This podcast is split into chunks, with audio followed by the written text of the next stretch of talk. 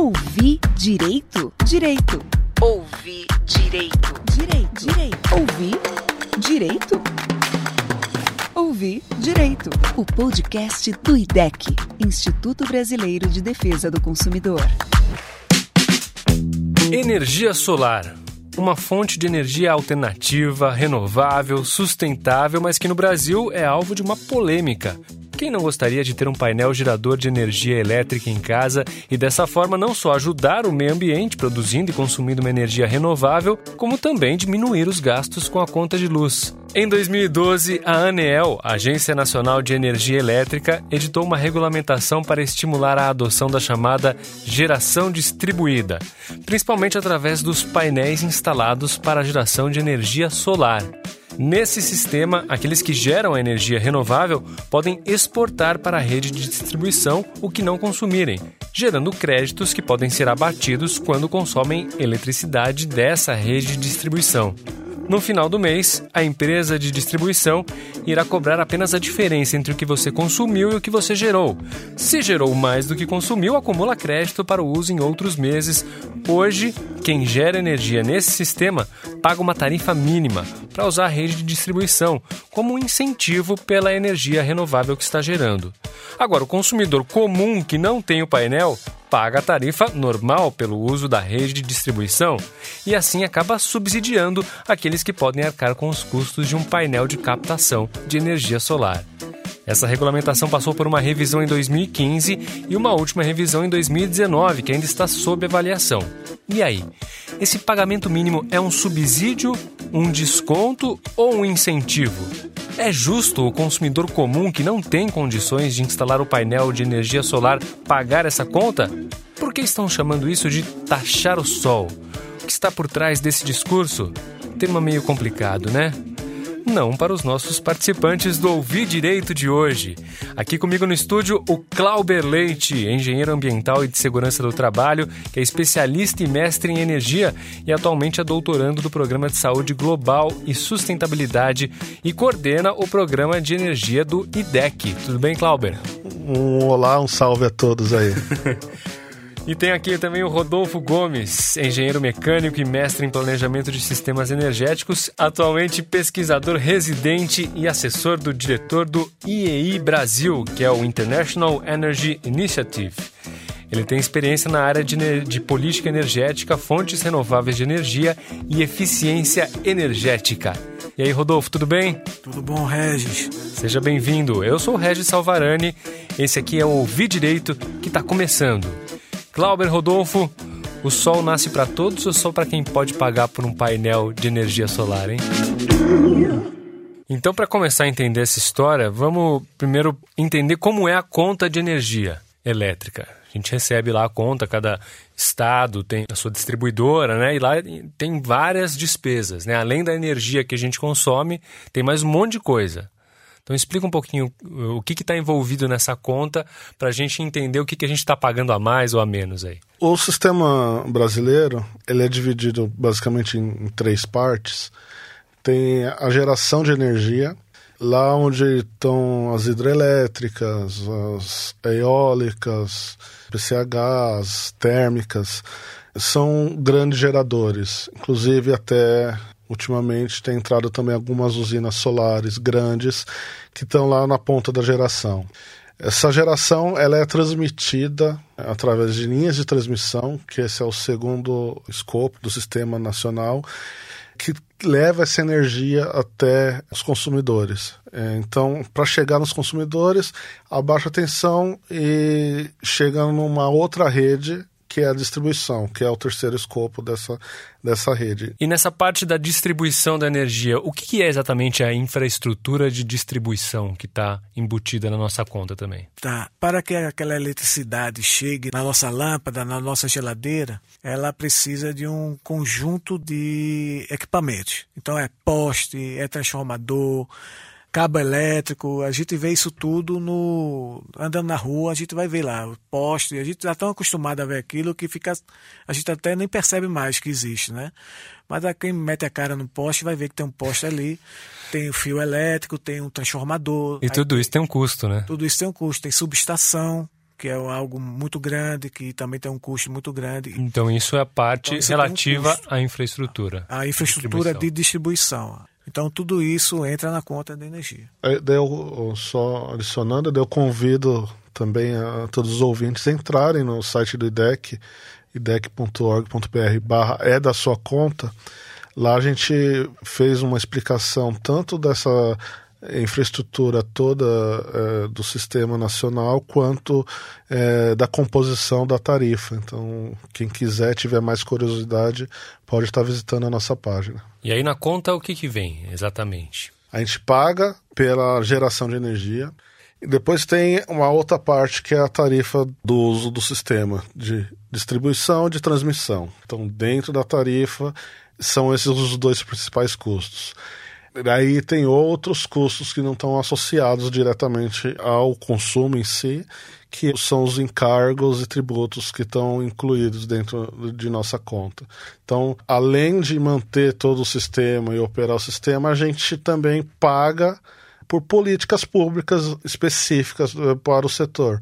Por exemplo, um programa de expansão da energia como Luz para Todos. Então, todo esse tipo... são, são impostos que, teoricamente, são revertidos para programas como esse. São encargos. Encargos. Encargos. É, é separar uma coisa da outra, né? São encargos, então, isso que o Cláudio estava falando, Luz, Luz para Todos, é, é um programa de acesso à eletricidade, universalização do acesso. Antes desse Luz para Todos, existiam no Brasil uns 15 milhões de pessoas que não tinham acesso à eletricidade, não sabiam o que era acender uma luz, não sabiam o que era beber uma água gelada. E aí criou-se esse programa e uma parte desse do financiamento, né, do para viabilizar levar eletricidade a todas as pessoas vem através desse encargo, de um desses encargos que vem na conta. E no caso que o Clauber falou do consumidor né, de baixa renda, ele está se referindo à tarifa social, que barateia a conta para aquela população que recebe muito pouco. Mas também existem outras questões dentro da, da tarifa. A gente também subsidia, por exemplo, termoelétricas a carvão, existe um, uma porcentagem dentro da nossa conta que é para subsidiar esse tipo de tecnologia. É, sistemas isolados. O que, que, são sistemas isolados? Aquela explicação que eu dei de, da geração até a distribuição isso é em geral para o sistema interligado. Mas existe ainda no Brasil sistemas que não estão interligados. Então, esses sistemas isolados, principalmente na região norte do, do país, eles ainda dependem muito de diesel. É, então, tem, existem muitas termoelétricas.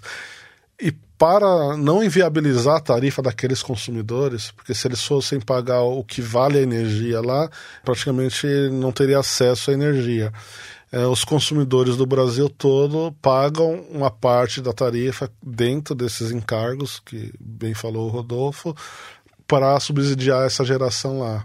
Então existe também incentivo à energia renovável, incentivo a, a produtor rural, existe um, uma série de incentivos dentro uma simples conta de luz que a gente está pagando ali. Então a gente tem a tarifa de energia efetivamente do que a gente consome, tem a tarifa do uso do sistema de distribuição e tem esses encargos todos que subsidiam diversos programas. É, a gente falou do encargo, mas tem uma grande parte também que são impostos também, principalmente o, ICMS, que de, de estado para estado tem uma diferença de cobrança, uhum. mas ele também tem uma grande participação na tarifa de energia elétrica. Esses encargos, mais ou menos, encargos impostos, é mais ou menos quanto da tarifa?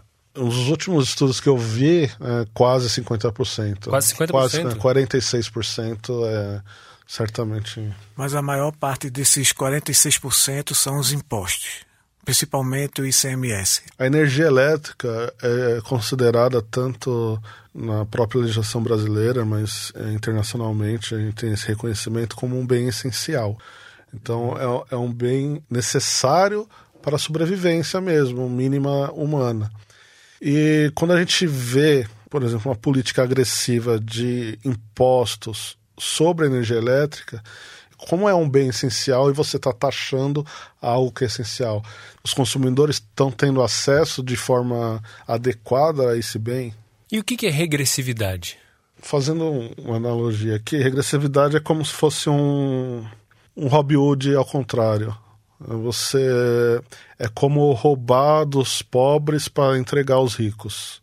Então, se você tem um ICMS que é muito alto sobre um bem essencial, que todos pagam, isso é, é uma forma de regressividade. Você está fazendo os pequenos consumidores pagarem é, mais. Mas não é proporcional o que se paga ao que se consome?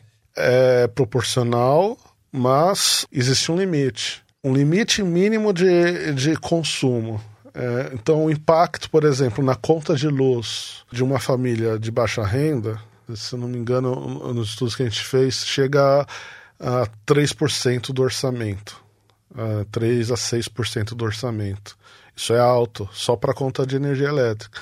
Enquanto isso, o impacto é, da conta de energia elétrica numa família com mais bens fica menos de 1%. Então, é proporcional, mas quando você considera a renda da pessoa, não é tão proporcional assim. Ele acaba sendo regressivo. Ele é proporcional ao, ao gasto de energia, mas não é proporcional à renda. A renda. Como Isso. funcionam outros, outros impostos, né? Exato. Né? É o imposto como, de renda. Como o imposto de renda, por exemplo. Isso, exatamente. Então, o imposto de renda, quanto maior a renda, maior é a alíquota que a você alíquota, paga. Exatamente. Bom, tirando essa parte dos encargos, dos impostos, da rede de distribuição, muita gente começou a comprar os painéis solares, né? Empresas, pessoas físicas começam a colocar aqueles painéis solares falam, eu não vou mais pagar energia. Mas nem todo mundo sabe exatamente como funciona, né? Não, não é que você bota o painel lá, você produz a sua própria energia. Até dá para fazer isso, mas normalmente não é assim que se faz. A energia que você produz vai para a rede de distribuição também, né? Mais ou menos. É, Diga é... lá. Vamos usar então esses painéis solares. Você está lá durante o dia na sua casa, o painel está lá gerando eletricidade e você está consumindo na sua casa, sua geladeira, uma lâmpada e tudo mais.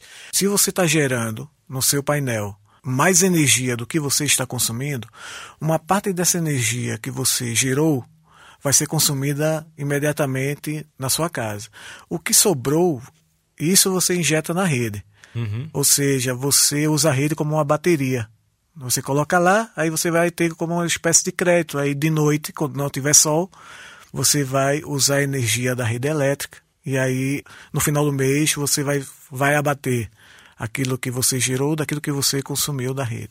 É isso mesmo. Acaba sendo um sistema de compensação da sua energia. Ô Regis, mas na verdade o que você falou também é, é, certo em alguns países. Em alguns países a energia toda gerada é jogada direto na rede. Em alguns países fazem em isso. Alguns países fazem isso, mas é um, é um método da, da política deles. E tem alguns, alguns lugares também que a pessoa é, consome só a energia que ela mesma gera, ela armazena de alguma forma ali. Uhum, isso mesmo. Né? Perfeito. E por que, que tem esse discurso todo aí de taxar o sol? O que, que história é essa? Se o que você paga de rede de distribuição e de encargos e tributos é a mesma coisa, você só está economizando, na verdade, a energia, é por que, que se fala em taxar o sol? Isso foi uma, vamos dizer assim, uma jogada de mestre de quem criou essa narrativa, né, de taxar o sol, né? Isso não é verdade, não, ninguém está querendo taxar o sol. É, o que acontece é que a compensação que a pessoa que gera sua própria energia, isso daí é, é, ela compensa na conta, mas alguém paga esse valor. E quem está pagando esse valor são todos os consumidores daquela distribuidora. Então, assim, o, quando se fala em taxar o sol, na verdade é o contrário. O que a ANEL está querendo fazer é tirar o subsídio ou incentivo, ou seja lá qual o nome que, que você queira dar. Mas é um incentivo, é um subsídio. O que a ANEL está fazendo é retirando parte desse subsídio né? Uma, ou, ou, todo, dependendo do, do que a ANEL quer fazer, e não taxando. O problema é que esse acaba sendo um, um, até um subsídio, mas é um subsídio indireto que não há controle, a gente não sabe quanto está sendo pago, sabe que nesse sistema de compensação é, ele não está sendo equilibrado, então não pode ser elas por elas. Aquilo que eu gerei é igual aquilo que eu estou compensando naquele momento. Porque há um custo para se manter a infraestrutura. A infraestrutura é, e esse custo ele é dividido entre todos os consumidores. Esse prejuízo não fica com a concessionária de energia, ela repassa todo esse custo para a tarifa. Então, é, não se trata aqui de defender concessionária, é, mas sim de defender o, que, o, o consumidor. O que algumas pessoas que defendem os painéis solares, não que a gente seja contra, né?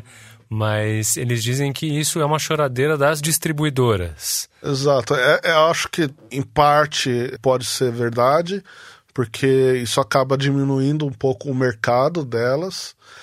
Mas na questão do custo, da realocação, da proposta da ANEL de, de realocar esse, eh, de fazer com que essa divisão seja justa, a concessionária não perde. Ela, na verdade, ela repassa isso na, na tarifa. Então, ela pode perder ali no, no, no primeiro ano, é, mas no segundo ela já repassa, é refeito esse cálculo e é dividido o bolo entre todos aqueles consumidores que não têm esse sistema de compensação. Então, quem tem o painel de energia solar, ele paga menos pela rede de distribuição, porque o, a ANEL concedeu esse incentivo, na verdade, né, esse desconto para incentivar as pessoas a usarem energia solar. E quem não tem a energia solar, quem não pode, não tem condições ou não quer, enfim, ter um painel de energia solar, acaba absorvendo esse custo maior da, da distribuição, é isso? É isso mesmo. Isso acaba sendo uma forma regressiva de você estimular uma tecnologia, porque a gente chama que os consumidores residenciais, que é chamado também de mercado cativo, são os consumidores que não têm a opção de escolha de, de onde comprar sua energia aqueles que não têm um painel fotovoltaico, um painel solar, é, acabam subsidiando aquele consumidor, aquele que a gente chama hoje de prosumidor, aquele consumidor que está produzindo a sua energia, é, a gente acaba subsidiando esse tipo de consumidor. É mal isso? É, é porque ele está sendo regressivo. Mas se houvesse algum outro tipo de abordagem, poderia ter essa possibilidade também. Diga, Adolfo. Ninguém aqui, o, tanto o Clauber quanto eu, a gente não é contra a geração local, que se chama geração distribuída, que o consumidor gere sua própria energia. A gente não é contra, a gente é super a favor disso, né? É, é, só uma forma de fazer. A ANEL, no ano de 2012, ela tomou uma, uma decisão muito importante de incentivar esse tipo de geração.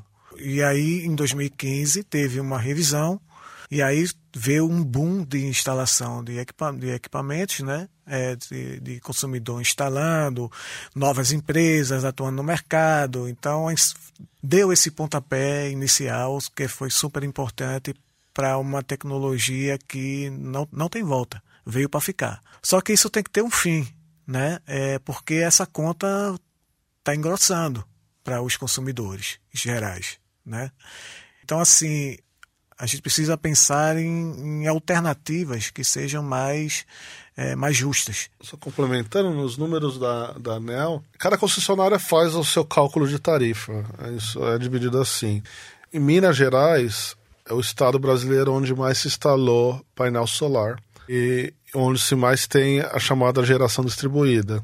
Eu tinha explicado uh, anteriormente o sistema como funciona. Os painéis solares, eles são conectados diretamente na rede de distribuição, por isso é chamado de geração distribuída. O impacto em 2018 é, desses poucos painéis que existem em Minas, que é onde tem mais, mas é, na tarifa do consumidor é, mineiro foi de 0,2%. Então, o consumidor mineiro pagou 0,2% a mais na tarifa por conta dessa realocação é, dos custos. E a tendência, é, como está, de crescimento de, e expansão da geração distribuída, é que isso cada vez vá aumentando. E por isso a ANEL chamou para essa, essa reformulação da, da resolução. Então, assim, à medida que essa instalação de painéis solares aumenta, provavelmente o impacto Mata. na tarifa de quem não tem o painel aumenta também. É, é, proporcional. Hoje é 0,2% em média em Minas em Gerais. Em Minas, onde tem mais. Em é. média, no Brasil, isso foi bem baixo mesmo, é 0,01%, por conta do, do número de painéis que ainda é baixo.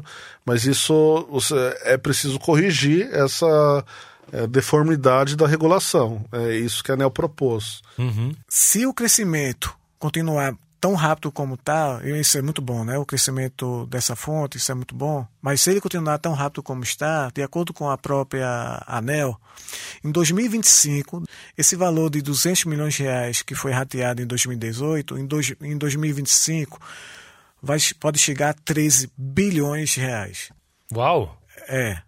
Então, isso vai ser rateado na conta das pessoas. E, e, em 15 anos, de 2020 a 2035, esse valor pode chegar a 55 bilhões de reais. Isso é muito dinheiro é. numa conta de eletricidade para ratear entre todo mundo. E para você ter uma noção, um daqueles encargos, um dos que mais pesam, total para o ano de 2020 foi de uns 25 bilhões de reais. Então, olha, são 25 bilhões de reais desse encargo que serve para dar acesso a todo mundo à eletricidade, né? universalizar o acesso à eletricidade, para aqueles combustíveis dos sistemas isolados do Brasil e, outro, e outras coisas. Para fazer tudo isso, 25 bilhões. Para poder ratear a conta da Solar, pode chegar em 2035 a 55 bilhões de reais. Isso é, isso é mais que o dobro. Então imagina o impacto disso na tarifa do, do consumidor, né? na hora de ratear. Você tem aquela, aquela metáfora, acho que é legal.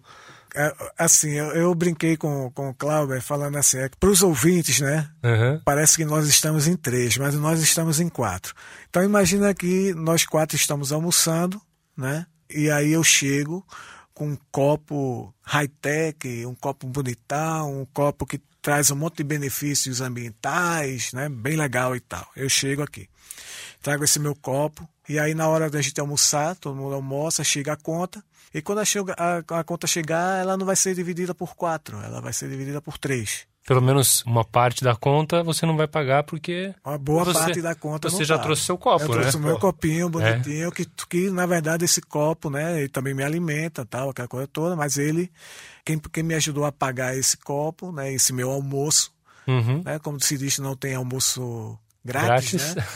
Então, quem está pagando esse, esse almoço, ele não vai ser rateado por quatro, mas vai ser rateado por três, mais ou menos, né? Então, assim, essa, essa é, a, é a lógica como a, a, nossa, como a tarifa, ela é, é formada aqui no Brasil, né? Ouvir Direito, o podcast do IDEC.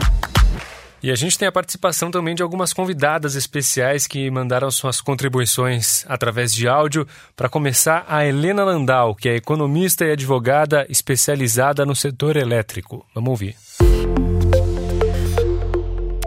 Acho que a gente tem que começar essa conversa primeiro dizendo que essa história de taxar sol é um absurdo. Taxar o sol é resultado da pressão do lobby da indústria que produz esses equipamentos ou que tem excesso aos benefícios desse subsídio.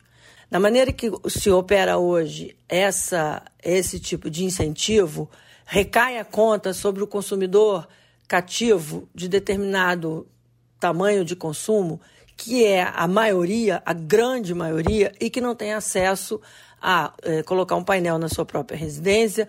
É, o governo quer continuar incentivando, independente de avanço tecnológico, etc. Então, o governo federal tem que sentar com o Conselho Nacional de Política Energética e propor uma política.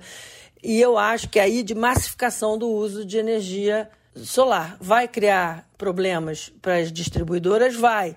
Por isso que não pode ser uma coisa impensada de uma hora para outra, tem que ser uma política de longo prazo ninguém é contra o uso de energia solar. Então, acho muito importante a posição do IDEC, porque ninguém pensa no consumidor. São milhões e milhões de consumidores, mas difusos. Não tem uma associação para representá-los, não tem uma associação para pressionar o presidente da República, ou um grupo de lobby para pressionar o Congresso Nacional, ou para pressionar a agência reguladora. Então está na hora de, em vez de aumentar esse tipo de custo para o consumidor cativo começar a diminuir para que as tarifas caiam. E essa discussão de subsídio à energia solar é muito importante para que a sociedade tenha conhecimento de como se compõe a tarifa de energia elétrica que ela paga. Ô Clauber, a Helena comentou que é muito importante essa posição do IDEC. Você, como um pesquisador do IDEC, pode contar para a gente melhor qual é a posição que o IDEC defende Sim. e que, inclusive, pressiona é, nas esferas públicas para Exato. Em nome É- dos consumidores. Esse, esse é exatamente o, o nosso papel, de estar falando para é, em nome desses consumidores, desses consumidores cativos que não têm como essas grandes consumidores que tem uma associação que os representa, as próprias distribuidoras que tem uma associação. Essas grandes associações elas têm muito recurso, diferentemente de nós. Aqui, a ideia é que a gente vive de contribuições de associados. Então, são pessoas físicas que é, fazem a sua contribuição mensal para que a gente é, os defenda. Então, nesse momento de uma discussão de uma tarifa de energia, porque quando a gente faz energia elétrica, muitas pessoas não estão preocupadas, não sabem, é, às vezes, o quanto gastam de energia, mas sabem que houve um aumento da sua tarifa de energia. Ou de falar, opa, aqui tem uma reclamação que pode chegar é, e que chega pra gente é essa. Falar, minha conta tá muito cara. Um dos motivos dessa conta cara são essas alocações de subsídios na conta. Então, a nossa posição é de vamos rever esses subsídios e ver se eles são justos, se devem ou não permanecer na conta. Vamos trazer luz para esse debate. E esse tem sido o papel do IDEC. Mas o, que a Helena comenta também é muito importante porque existe uma questão estrutural que tem a ver com como nossa tarifa ela é formada, como ela é construída, como que o nosso setor elétrico é organizado, né? Então, é, isso, se a gente quiser incentivar geração distribuída, quiser incentivar eficiência energética, armazenamento, né, que se chama de recursos energéticos distribuídos é, e outros serviços, a gente tem que aproveitar o momento e discutir sobre essa nova reforma do setor elétrico que está aí, que está sendo colocada. Porque esse é o momento da gente resolver os problemas estruturais do setor elétrico para poder absorver, e eu espero que sim, essas novas tecnologias, né? Porque essas novas tecnologias elas, não somente trazem benefícios, podem trazer benefícios para os consumidores réis mortais como nós, né, consumidores residenciais, mas, mas além disso tem novos serviços que podem ser oferecidos para essas pessoas. IDEC apresenta Contos do Consumidor. Ô, compadre, tudo bom? Bom, compadre. Só um pouco cansado, né? Acordando muito cedo para ordenhar as vacas, mandar o leite pro caminhão, para levar pra queijaria. E você? Ah, eu não acordo cedo mais não. Ah, é? Tá acordei a mecânica? Mais ou menos. Hoje eu ordenho só o sol. Coloquei a placa de energia solar na propriedade toda. A placa fica lá ordenhando o sol, captando a energia do sol e transformando em elétrica. Nossa! E onde guarda essa energia toda? Mas nem precisa guardar. É só ir jogando na rede de distribuição de energia que ela vai computando em nome do supermercado da cidade e depois o supermercado me paga tudo que ele economizou na conta de luz. Que beleza! Mas quando você precisa de leite, como faz? Compro lá no mercado, uai. IDEC, Instituto Brasileiro de Defesa do Consumidor. Então, quero pedir para vocês comentarem o que, que é esse modelo da fazendinha de energia solar. Não tem mais animais, não tem mais produção agropecuária, mas tem lá um monte de placa captando energia do sol para distribuir para quem? Como é que é? Essa, Regis, é é mais uma modalidade que existe. É, A gente falou aqui até agora da geração no, no telhado. Então, a geração no telhado é aquela que a gente conecta direto na rede e tem esse sistema de compensação. Uma outra modalidade prevista é essa geração remota. É, então, é, consumidores podem se associar e fazer essa geração em outro local. Qual é a ideia que está por trás disso? Ah, isso eh, acho que você pode até explicar melhor, mas eh, isso beneficiaria aqueles consumidores, por exemplo, que vivem em prédios e não têm acesso, é, não tem um telhado para fazer a instalação, teriam acesso a esse tipo de energia também. Então, o cara, sistema é, de o cara quer compensação. ser mais sustentável, tal, eu vou incentivar, eu quero eu quero ter uma energia solar em casa, Quer pagar menos na minha conta. é a mesma coisa. É, E é, se associaria e compraria cotas dessa usina. Então, por exemplo, nós aqui, a gente mora num prédio, a gente aluga um terreno que está disponível e coloca lá o- Os painéis. os painéis, a gente se é, divide em cotas, isso para a gente poder pagar menos na conta de energia. Isso a ideia seria essa. É isso. É essa. Mas e aí, é assim que está funcionando ou não? Era para funcionar. Só que hoje em dia o- a maior quantidade de, vamos dizer assim, dessas fazendinhas, né? Uns 60% é para empresas, tipo grandes supermercados, bancos, operadoras, né? De Telefonia. de telefonia e elas usaram esse mecanismo para pagar tarifa mais barata. E quem, quem é que está pagando? A distribuição, a gente. A energia mais barata dessas, dessas grandes empresas Exato. que não tem dinheiro, né, pelo visto. é- somos, todos, somos todos os consumidores. É legal falar também do que existe de incentivo no Brasil hoje para pessoal que quer instalar um painel solar eh, em casa. Porque para um grande gerador, por exemplo, para eólica, ou mesmo para essa grande usina solar que está sendo instalada, há taxa de juros bem eh, atrativas para se instalar isso. O BNDES dá uma, taxas de 4, 5% ao ano. Eh, se eu, enquanto consumidor, quiser instalar um painel em casa, eu não tenho acesso a essas taxas. Então, é, é- essa também é uma forma de estar incentivando. Porque não dá é, é, mais acesso a essas taxas para o consumidor comum também. Quanto custa mais ou menos se eu quiser numa residência de três quartos, uma residência padrão, colocar um- uma energia solar lá, uma captação? É a tua, né, Regis? Tá querendo, né?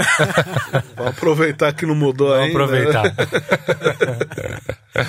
Mas o. Lá, entre. Dependendo do tamanho, mas entre 30 e 60 mil reais. É, se for muito pequeno, tem instalações de 20 mil reais. Mas para uma família, acho que em média 30 mil uma instalação. Vamos ouvir a participação agora da Rosimeire Cecília da Costa, que é titular da Comissão de Apoio Regulatório da ANEEL, na perspectiva do consumidor. Nós estamos diante de um grande dilema no modelo do setor elétrico brasileiro, né? Esses subsídios ditos cruzados ou eh, de qualquer forma o consumidor acaba não entendendo essa lógica. Para nós, operadores da defesa do consumidor que trabalhamos nos PROCONs, ele fica muito difícil de ser evidenciado e ser explicado para o consumidor. Então, assim, o consumidor não consegue pagar a fatura de energia elétrica, e nós estamos falando do consumidor baixa renda, né? Que hoje ele representa nos 84 milhões de unidades consumidoras ligadas no Brasil, mais de 90% são de consumidores residenciais, né? A única coisa que ele sabe é reclamar quando chega é, no nosso, nos nossos órgãos de proteção e defesa do consumidor é de que a energia está muito cara e entrar é, com energia nova, solar, também é importante, mas isso não pode ser às custas do consumidor baixa renda ou daquele consumidor que não tem condições econômicas de instalar um painel é, solar. A Rosimeire comentou aí das reclamações que chegam no PROCON, né? é, e devem chegar nos PROCONs de todo o Brasil. E no IDEC, como é que é a relação dos consumidores em relação às cobranças de tarifa elétrica?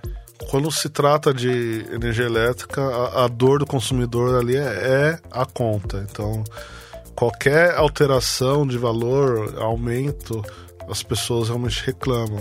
Às vezes com, com razão mesmo.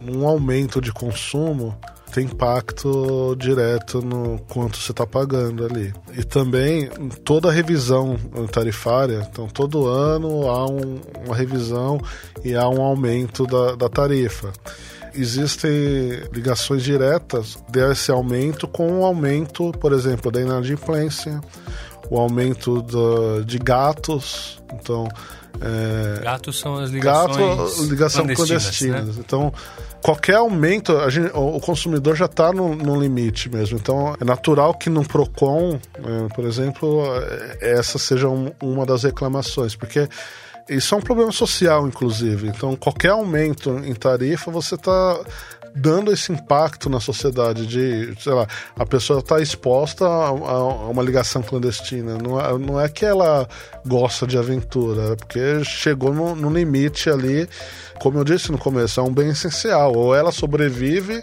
ou ela faz aquilo, ou ela fica inadimplente, ou ela é cortada mesmo quando fica inadimplente ao corte de energia. Então, tem um, um, aspecto social grande quando a gente fala de energia elétrica. E como você tinha dito antes, pode impactar até cerca de 6% do orçamento familiar. Isso, a depender da renda da família, é, sim, de, de 3% a 6% se for as famílias de mais baixa renda. Então é, é necessário rever mesmo a composição dessa tarifa para não onerar tanto né, o, consumidor de baixa Daí renda. Daí cada... Né? É, é Embora hoje é, esse subsídio, que ela chama de subsídio cruzado para a energia solar, é, embora hoje não, não seja o que tenha maior impacto na tarifa, mas ele tem um grande potencial de ser um dos maiores. Então, é, agora é o momento de corrigir a rota.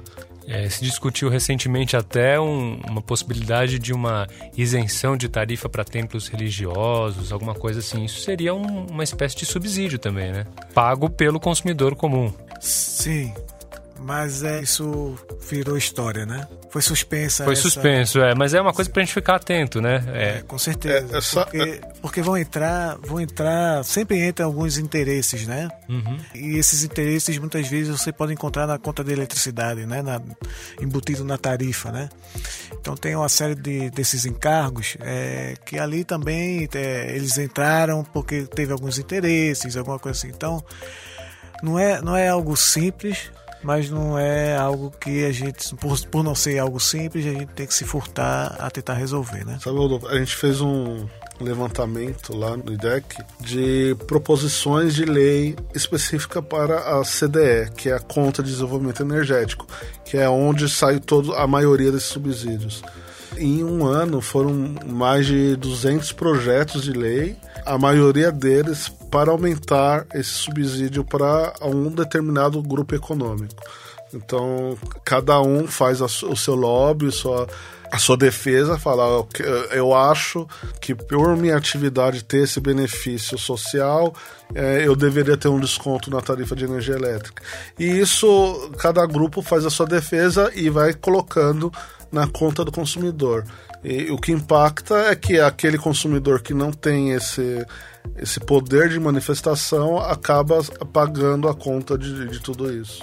Vamos ouvir agora então a participação da Alessandra Matias, que é analista de conservação do WWF Brasil, jornalista e atua há 15 anos na área de energias renováveis. A posição do WWF é mais em torno de que política energética o país quer ter é, para os próximos anos para estar tá em consonância com as suas metas de redução de gases de efeito estufa e criação de empregos verdes e uma sociedade mais sustentável. É, a própria Agência de Energia Elétrica ela reconhece que a sua proposta não levou em conta questões ambientais e sociais quando pensa na possibilidade então de você não ter nenhum apoio ou, como é visto por alguns, subsídios para energia renovável. Mas se a gente pensar que em 2018 a conta de desenvolvimento energético já demandava subsídios de mais de 20 bilhões é, só para custear a universalização de energia, tarifa social de baixa renda, o carvão mineral e uso de combustíveis fósseis para energia de eletricidade em sistemas isolados, esse é um valor muito alto já.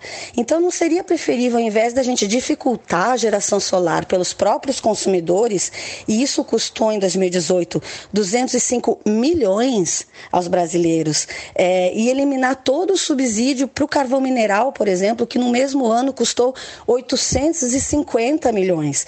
Né? O, o carvão nacional, um combustível muito mais poluente, fóssil, de pouca qualidade. Ou ainda a própria redução do subsídio da conta de consumo de combustível, CCC, que foram 5,8 bilhões na compra de diesel, óleo, combustível e outros combustíveis fósseis né, para as termoelétricas da Amazônia. Então, tem que avaliar se esse é o momento de interromper uma, uma diversificação de fonte que estaria muito mais em consonância com aquele país que a gente quer. O mundo vive uma emergência climática e não faz o menor sentido haver desinvestimento em fontes limpas para manter subsídio em carvão e petróleo. Bom, a Alessandra levantou aí outras questões importantes, né? A gente está focando aqui o programa na energia solar, mas tem outros subsídios para energias não tão limpas, né? Como a energia solar e que estão lá na, na, na, conta de luz também que a gente paga, né? Exato. A gente acaba perdendo noção uh, dos valores, então. Uh, bem disse ela que há incentivo, por exemplo, a carvão mineral. Daí o pessoal do carvão vai contra-argumentar, vai falar que estão gerando emprego, eles movimentam a economia local. A gente não tem qual que é esse benefício. É, a mesma coisa aconteceu com a geração distribuída. Qual que é o benefício? Quantos empregos estão gerando? Qual é o nível de perdas no sistema que eles estão evitando? Mas isso não pode ser feito pela ANEL. A ANEL apenas regula o que já está em lei. Então, a ANEL tem um papel limitado aqui. O que disse uh, ela, qual a política energética que a gente quer para o país?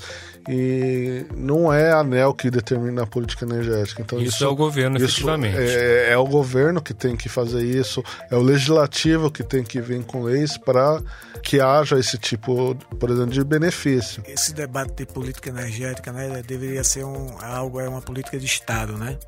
uma política permanente, né? Uhum. Que se aí governo entra outro, pelo menos alguma coisa da política fica, né? Para a gente pensar um longo prazo. Longo prazo são no setor elétrico é 40, 50 anos, né?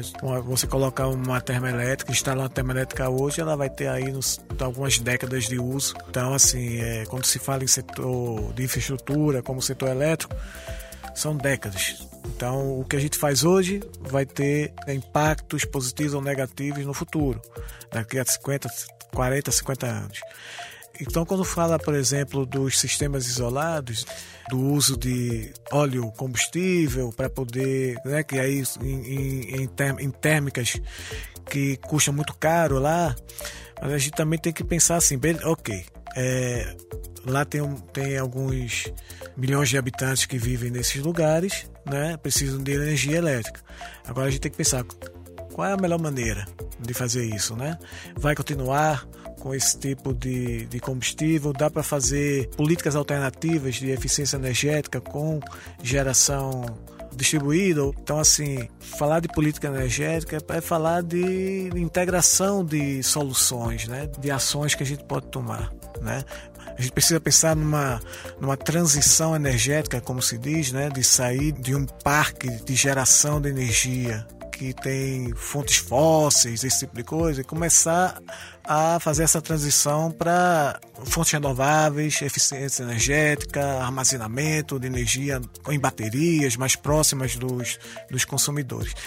Mas se a gente está falando isso em prol do meio ambiente, é, de, de, novas, de novos benefícios para consumidores, é, a gente precisa pensar nessa transição seja de uma forma justa, né? Então a gente tem que pensar é que 65% das famílias é, é, tem uma renda mensal familiar de 3 mil reais por mês, né? Até 3 mil. De, de até 3 mil, exatamente. Boa. De até 3 mil. Então, assim, é muita gente. E, cada, e, e, essas famílias, né, elas são, a maioria delas também consomem eletricidade, pagam conta de eletricidade, né? Então já recebem pouco todo mês e aí pagar uma, uma conta de eletricidade que você pode encarecer cada vez mais por uma boa causa, eu não acho meio justo. Por exemplo, tem gente que fala que se for revisto esse subsídio, é, vai diminuir o número de gente interessada em instalar energia solar. Como é que a gente poderia incentivar a energia solar de maneira mais justa? A crítica nossa a principal aqui é que esses, a forma como está sendo feita é que o pequeno consumidor está pagando, mas outras propostas são bem-vindas. Então, a gente tem o caso lá de, de Roraima, em Boa Vista. Boa Vista é uma cidade que não está conectada ao sistema interligado nacional. Ela recebe subsídio para que o consumidor lá pague esse diesel que é consumido nas termoelétricas e essa termoelétrica recebe é, esse incentivo de todos os consumidores do Brasil. E por que não fazer é, com que parte do destino desse dinheiro lá em Roraima, lá em Boa Vista, seja destinado para geração distribuída? Por que não esse incentivo, ao invés de totalmente para o diesel, para geração térmica, por que não se incentiva mais, por exemplo, a geração distribuída nesses locais isolados? Essa também foi outra crítica. As concessionárias, cada uma tem uma peculiaridade, cada local é diferente. Então, pode ser que haja locais que precise de, de um incentivo é, e faça sentido o um incentivo, mas pode ser que haja locais que já não, não, não esse incentivo não é mais necessário. Complementando o que o Cláudio mencionou, ninguém gosta quando você tira o seu subsídio, né? Para largar o osso é difícil. A ANEL, né, nesses anos, de 2012 até, até agora, com essa resolução que ela emplacou, isso ajudou a reduzir drasticamente o preço dos sistemas, desses sistemas de geração de energia elétrica com a energia solar, né? Então, assim, teve uma curva de aprendizado, né? Teve empresas que aprenderam, empresas novas, teve uma série de coisas e tal dizer que não vai ter, se a, se a distribuidora tem choradeira, o pessoal dos, dos instaladores e tal também tem sua choradeira. Não acho que vai acontecer isso. Eu acho que as pessoas são criativas, é, vão achar saídas, mas não vai ser a mais fácil. Essa é a mais fácil que tem agora. Então tá na hora de acabar com isso daí. Não, não falando que ia acabar 100%.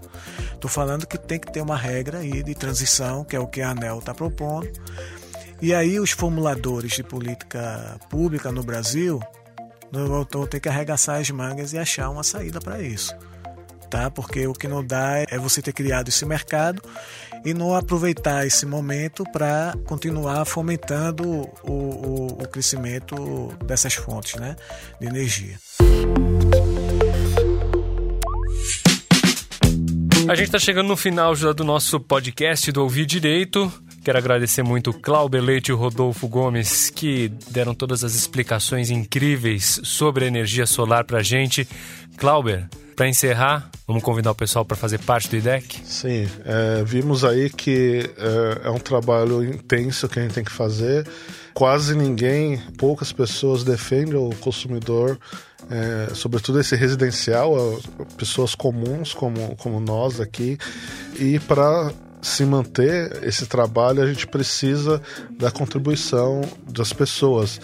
Então, se você acha importante esse, esse trabalho, se, eh, e outros que o IDEC faz também, mas nesse tema específico de energia elétrica, a gente convida a, a, todos e todas a se associarem lá no idec.org.br barra associe-se. Rodolfo Gomes, você é associado do IDEC? Acabei de me tornar. e quem quiser conhecer mais o International Energy Initiative Brasil, como é que faz? Entra no nosso, no nosso site, é, iei-brasil.org e especificamente no tema que nós conversamos hoje, e obrigado, Regis, por ter falado que foram é, explicações incríveis. É, é, nós temos, se vocês entrarem nesse site, lá tem um em projetos, vai ter um projeto sobre o impacto da energia solar e da eficiência energética na tarifa. Então nós fizemos esse estudo que também mostrou que há um aumento da tarifa com a maior inserção de geração distribuída e eficiência energética. E para finalizar, nós propomos é, recomendações de políticas de, na reforma do setor elétrico para que a gente possa usufruir dos benefícios dessas fontes e da eficiência energética. Muito obrigado. Tiverem dúvidas, manda para o Cláudio que ele responde. Esse é o Ouvir Direito, podcast do IDEC, disponível nas principais plataformas, também no YouTube. E o IDEC é o Instituto Brasileiro de Defesa do Consumidor, uma associação independente, sem vínculos com governos, empresas e partidos políticos e que luta pelos direitos dos consumidores cidadãos. O trabalho dos especialistas do IDEC é informar, orientar, e o IDEC tem, por exemplo, modelos de cartas e petições que já ajudaram muitos consumidores a terem seus direitos reconhecidos. O IDEC está também todo dia pressionando e confrontando governos, agências reguladoras, parlamentares, sempre a partir de muito estudo, muita pesquisa, muitos comitês. Para saber mais, acesse idec.org.br, acompanhe as outras edições do nosso podcast, tem é, programas sobre vários temas lá disponíveis nas plataformas e no site do IDEC também. E você que não é associado ainda, faça parte. Acesse idec.org.br e ajude a fortalecer essa luta pelos direitos dos consumidores. Esse programa teve a produção da Daíse Porto, da Ana Maria Barbu, de toda a equipe do IDEC envolvida com o tema de energia e teve os trabalhos técnicos também do Marcelo Bacará, gravado nos estúdios da Compasso Colab. Eu sou Regis Salvarani, até o próximo Ouvir Direito. Valeu, é isso aí. Obrigado. Ouvir direito? Direito. Ouvir direito. Direito. Direito. Ouvir direito? Ouvir direito. O podcast do IDEC, Instituto Brasileiro de Defesa do Consumidor.